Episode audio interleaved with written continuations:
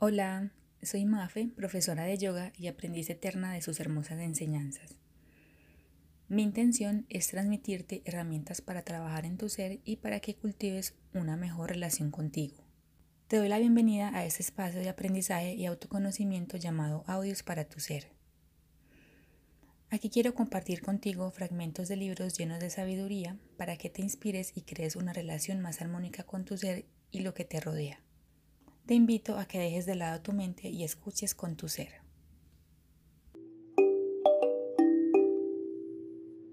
Hoy quiero compartir contigo un fragmento del libro El Camino del Artista de Julia Cameron. Este libro tiene mucha belleza y sabiduría adentro y tiene la intención de ayudar a artistas que sienten un bloqueo en su creatividad. Por eso los ejemplos de este fragmento tienen que ver con películas u obras de teatro, pero creo que el tema es tan universal que aplica para cualquiera de nosotros. Ahora sí, vamos con el fragmento. Abro comillas. La rabia. La rabia es combustible. La sentimos si queremos hacer algo. Golpear a alguien, romper algo, lanzar un ataque, golpear la pared con el puño, decírselo a esos cabrones. Pero somos gente agradable y lo que hacemos con nuestra rabia es reprimirla, negarla, enterrarla, bloquearla, esconderla, mentir, medicarla, amortiguarla, ignorarla. Hacemos de todo menos escucharla. La ira está destinada a ser escuchada. La ira es una voz, un grito, una súplica, una demanda. La ira está destinada a ser respetada. ¿Por qué? Porque la ira es un mapa. La ira nos muestra cuáles son nuestros límites. La ira nos muestra a dónde queremos ir.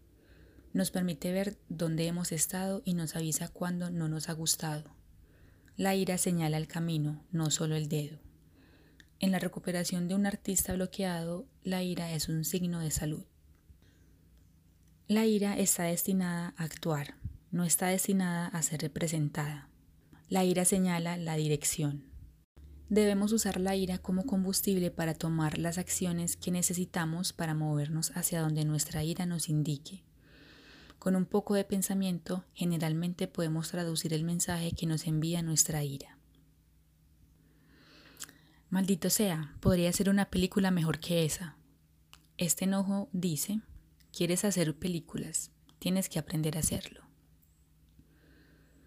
No puedo creerlo, tuve esa idea para una obra de teatro hace tres años y ella se fue y la escribió. Este enojo dice, deja de procrastinar, las ideas no se abren en las noches, las horas de teatro terminadas, sí, empieza a escribir. Esa es mi estrategia que está usando. Esto es increíble, me han estafado. Sabía que debería haber reunido ese material y haberlo registrado con derechos de autor. Este enojo dice, es hora de tomar tus propias ideas lo suficientemente en serio como para tratarlas bien.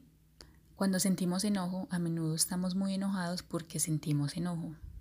Maldita ira, nos dice que ya no podemos seguir adelante con nuestra vida anterior. Nos dice que la vieja vida se está muriendo. Nos dice que estamos renaciendo y que el parto duele. El dolor nos enoja. La ira es la tormenta de fuego que señala la muerte de nuestra antigua vida. La ira es el combustible que nos impulsa hacia la nueva. La ira es una herramienta, no un maestro. La ira está destinada a ser aprovechada. Si se usa correctamente, la ira es útil. La pereza, la apatía y la desesperación son el enemigo. La ira no lo es. La ira es nuestra amiga. No es una buena amiga, no es una amiga amable, pero una amiga muy, muy leal. Siempre nos dirá cuándo nos han traicionado. Siempre nos dirá cuándo nos hemos traicionado a nosotros mismos. Siempre nos dirá que es hora de actuar en nuestro mejor interés. La ira no es la acción en sí misma, es una invitación a la acción. Cierro comillas. Ahora te diré mi reflexión. No existen emociones positivas o negativas. Las emociones hacen parte de tu sistema de comunicación entre los estímulos del exterior y tu ser, es decir, tu cuerpo, mente y espíritu. Y la respuesta a esas emociones genera movimiento. Por naturaleza, si algo te gusta o te genera placer, tratas de moverte hacia ello. Si algo te disgusta o te genera dolor, te alejas. El dolor indica que algo amenaza al organismo, mientras que el placer indica seguridad. El placer te invita a explorar, avanzar hacia lo que te gusta, generando movimiento y expansión en tu vida. El placer te invita a vivir en el presente, a disfrutar estar viva. Te hace receptiva a nuevas ideas y amplía tu conciencia. Ahora, el dolor te genera otro tipo de movimiento, que es de separar, evitar, negar, huir. Un ejemplo muy simple y común es que cuando eras niña tal vez aprendiste que no debías tocar las cosas calientes, porque cuando lo hiciste por primera vez sentiste dolor y esa experiencia te enseñó a no volver a tocar algo caliente. Todas las sensaciones y emociones te brindan información muy valiosa. Volviendo al tema de que no hay emociones positivas o negativas, tal vez te preguntes, pero ¿cómo no va a ser positivo estar alegre todo el tiempo? Así como existe la depresión, también está el positivismo tóxico. No es sano sentir alegría constantemente y tener la energía al 100%, si en el fondo estás negando una sensación que no te gusta. ¿Cuántas veces has escuchado o tú misma has dicho, no estés triste, ya se te pasará, no pasa nada, todo está bien, o no le prestes atención? Esto nos indica que estamos tratando de huir, negar y reprimir las emociones desagradables, aunque ya sabes que por instinto nos alejamos de lo que nos duele.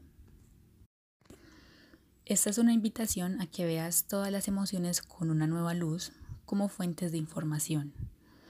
El dolor, la rabia, la tristeza están allí no para hacerte sentir miserable, por el contrario, están para que las aceptes y entiendas en qué aspectos estás escogiendo algo que no te conviene, donde tus límites han sido traspasados o algo que ya cumplió su ciclo.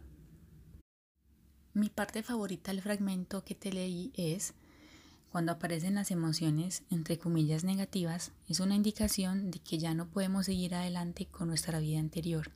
Estamos renaciendo y el parto duele. Entonces, esto del dolor para mí quiere decir que es el dolor de permanecer en el mismo lugar o el dolor del cambio. Ambos duelen, pero son diferentes. Uno te mantendrá donde estás, donde ya no quieres estar, contraída y pequeña. El otro dolor te llevará por un camino desconocido, pero al final liberador.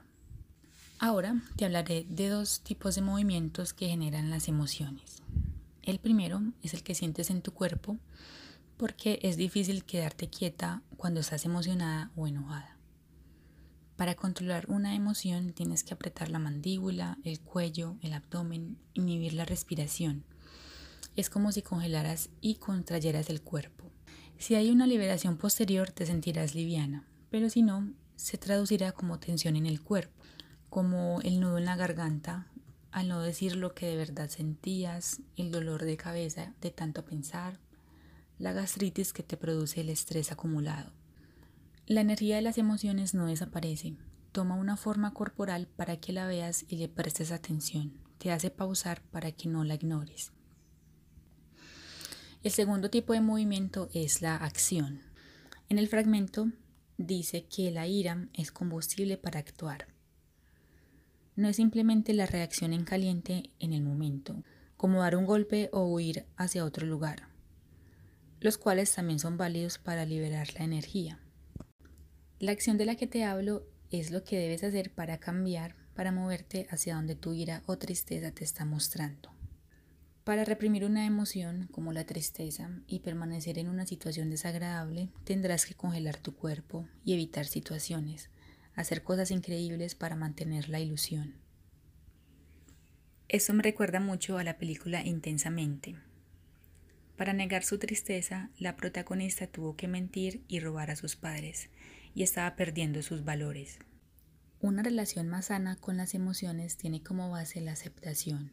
La aceptación abre el espacio para sentir y entender cuál es el origen y la razón de raíz de un pensamiento, emoción o situación entiendes que todo es perfecto tal como es y que todo tiene un aprendizaje.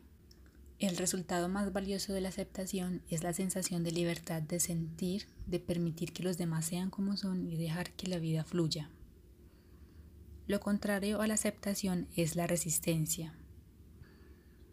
Al no aceptar algo, puedes caer en la negación y en la ilusión. Al pretender que algo no está pasando, caes en el autoengaño. La resistencia crea estancamiento, tensión y te da una falsa sensación de control, resultando en frustración e intranquilidad. La aceptación no busca permitir infinitamente situaciones o personas que te hagan daño o alguna característica interna nociva y seguir como si nada. Es abrir los ojos para ver la situación tal como es, ver el aprendizaje y hacer lo necesario para cambiar. Hoy te quiero dejar algunas preguntas que te ayudarán a aceptar tus emociones. La primera, ¿para qué está pasando esto? Segunda, ¿qué aspecto dentro de mí está originando esta situación? Tercera, ¿qué me está mostrando realmente y qué puedo aprender? Cuarta, ¿qué puedo hacer para que no se repita? Hoy quiero que te lleves otro mensaje. Permítete sentir. Todas tus emociones son válidas y tienen información valiosa para ti. Aceptar es abrir el espacio para sentir y entender cuál es la raíz de un pensamiento, emoción o situación. Escucha tus emociones. ¿Qué te están tratando de comunicar?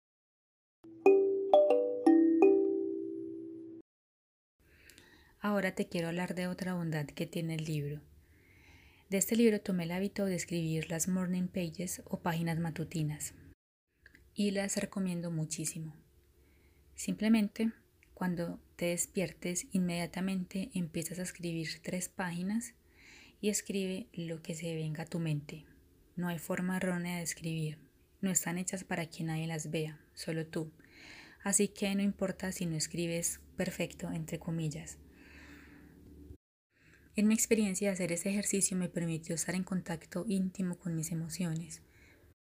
Es una gran oportunidad para descubrir, procesar y entender. Como nadie las verá, solo yo, puedo ser completamente honesta y no hay razón para mentirme.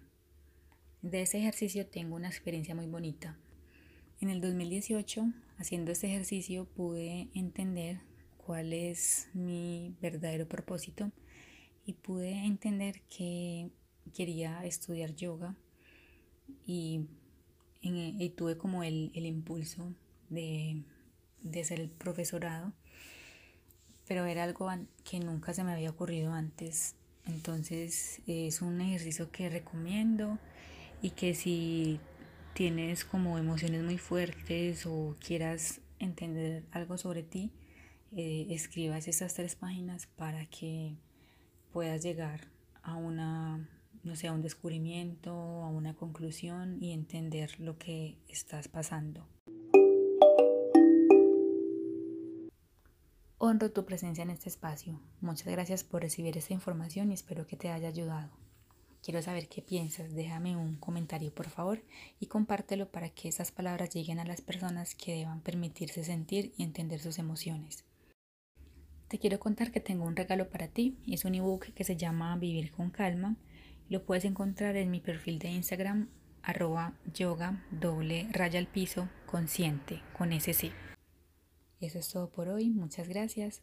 Hasta un próximo audio. Chao.